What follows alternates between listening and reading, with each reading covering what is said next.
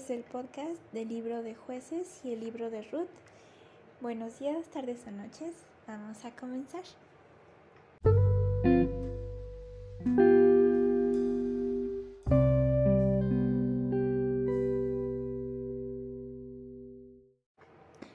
Vamos en orden y por lo tanto comencemos con jueces. Eh, un libro que teológicamente nos habla en pocas palabras de las continuas infidelidades de el pueblo israelita, de sus continuas rebeliones en contra de Dios y cómo a pesar de eso el Señor mantuvo su compromiso de beneficiarles en todo momento y cómo vez tras vez eh, tenía misericordia del pueblo y los rescataba. Un libro que nos habla nuevamente, pero resalta sobre todo la fidelidad de Dios.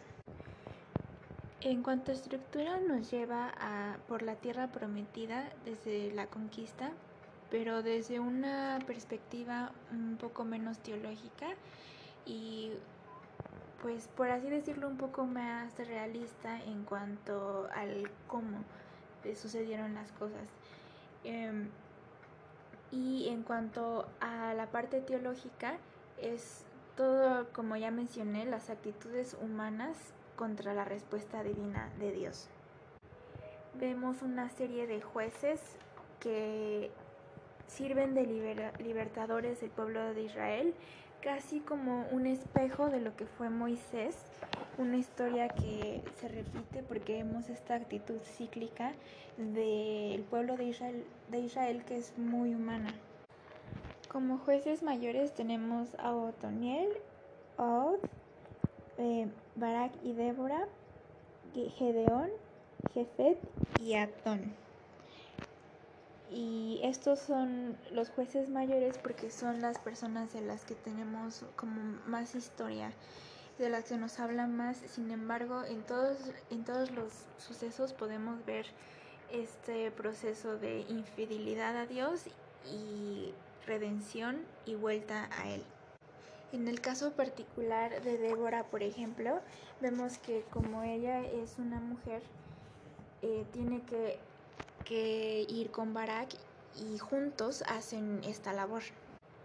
Y en cuanto a los jueces menores, eh, vemos nada más cómo es que se repite esta historia, pero no tenemos ningún detalle, excepto de Samgar, quien teológicamente es importante puesto que su nombre no es de origen israelita. Entonces nos da como esa primer vista de cómo Dios está usando a gentiles o extranjeros.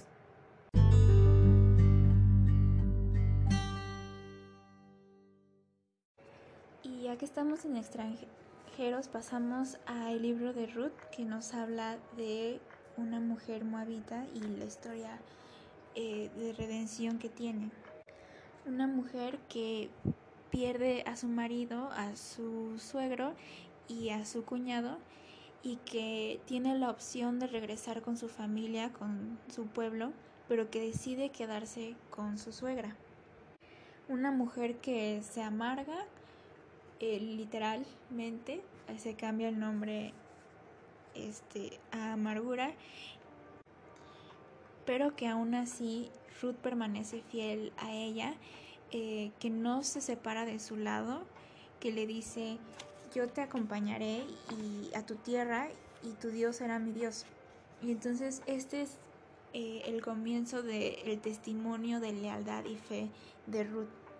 Entonces, como con temas teológicos, vemos primero esa fidelidad de Ruth hacia Noemí, esa adopción completa de dejar los dioses antiguos atrás y voltear a ver hacia Dios. Y como segundo vemos ya las consecuencias que tiene eso, Ruth trabajando en el campo y la promesa de vos de casarse con ella. Vemos que en este libro que está clasificado más como una tipo novela histórica, hay muchos detalles, por ejemplo, los significados de los nombres van ligados con el papel que los personajes juegan en esta historia. Eh, nos habla de valores teológicos y de, eh, de la ley y contextualizando con la época, la situación tan difícil en la que Ruth decidió ponerse a sí misma, como, como su cuñada pudo haberlo evitado, pero ella decidió mantenerse fiel a Noemí y a Dios. Y bueno, tenemos todo ese, ese lado de la historia y tenemos el lado de la historia que la conecta al rey David y por lo tanto a Jesús.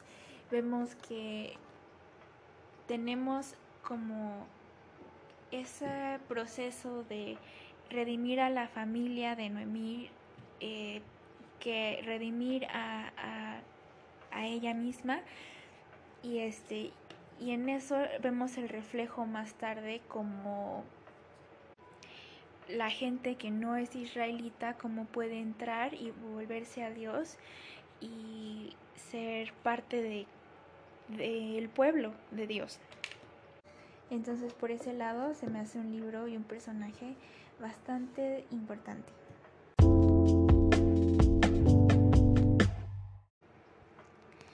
Bueno, me despido. Buenas noches, días o tardes. Tenga un excelente resto de su semana.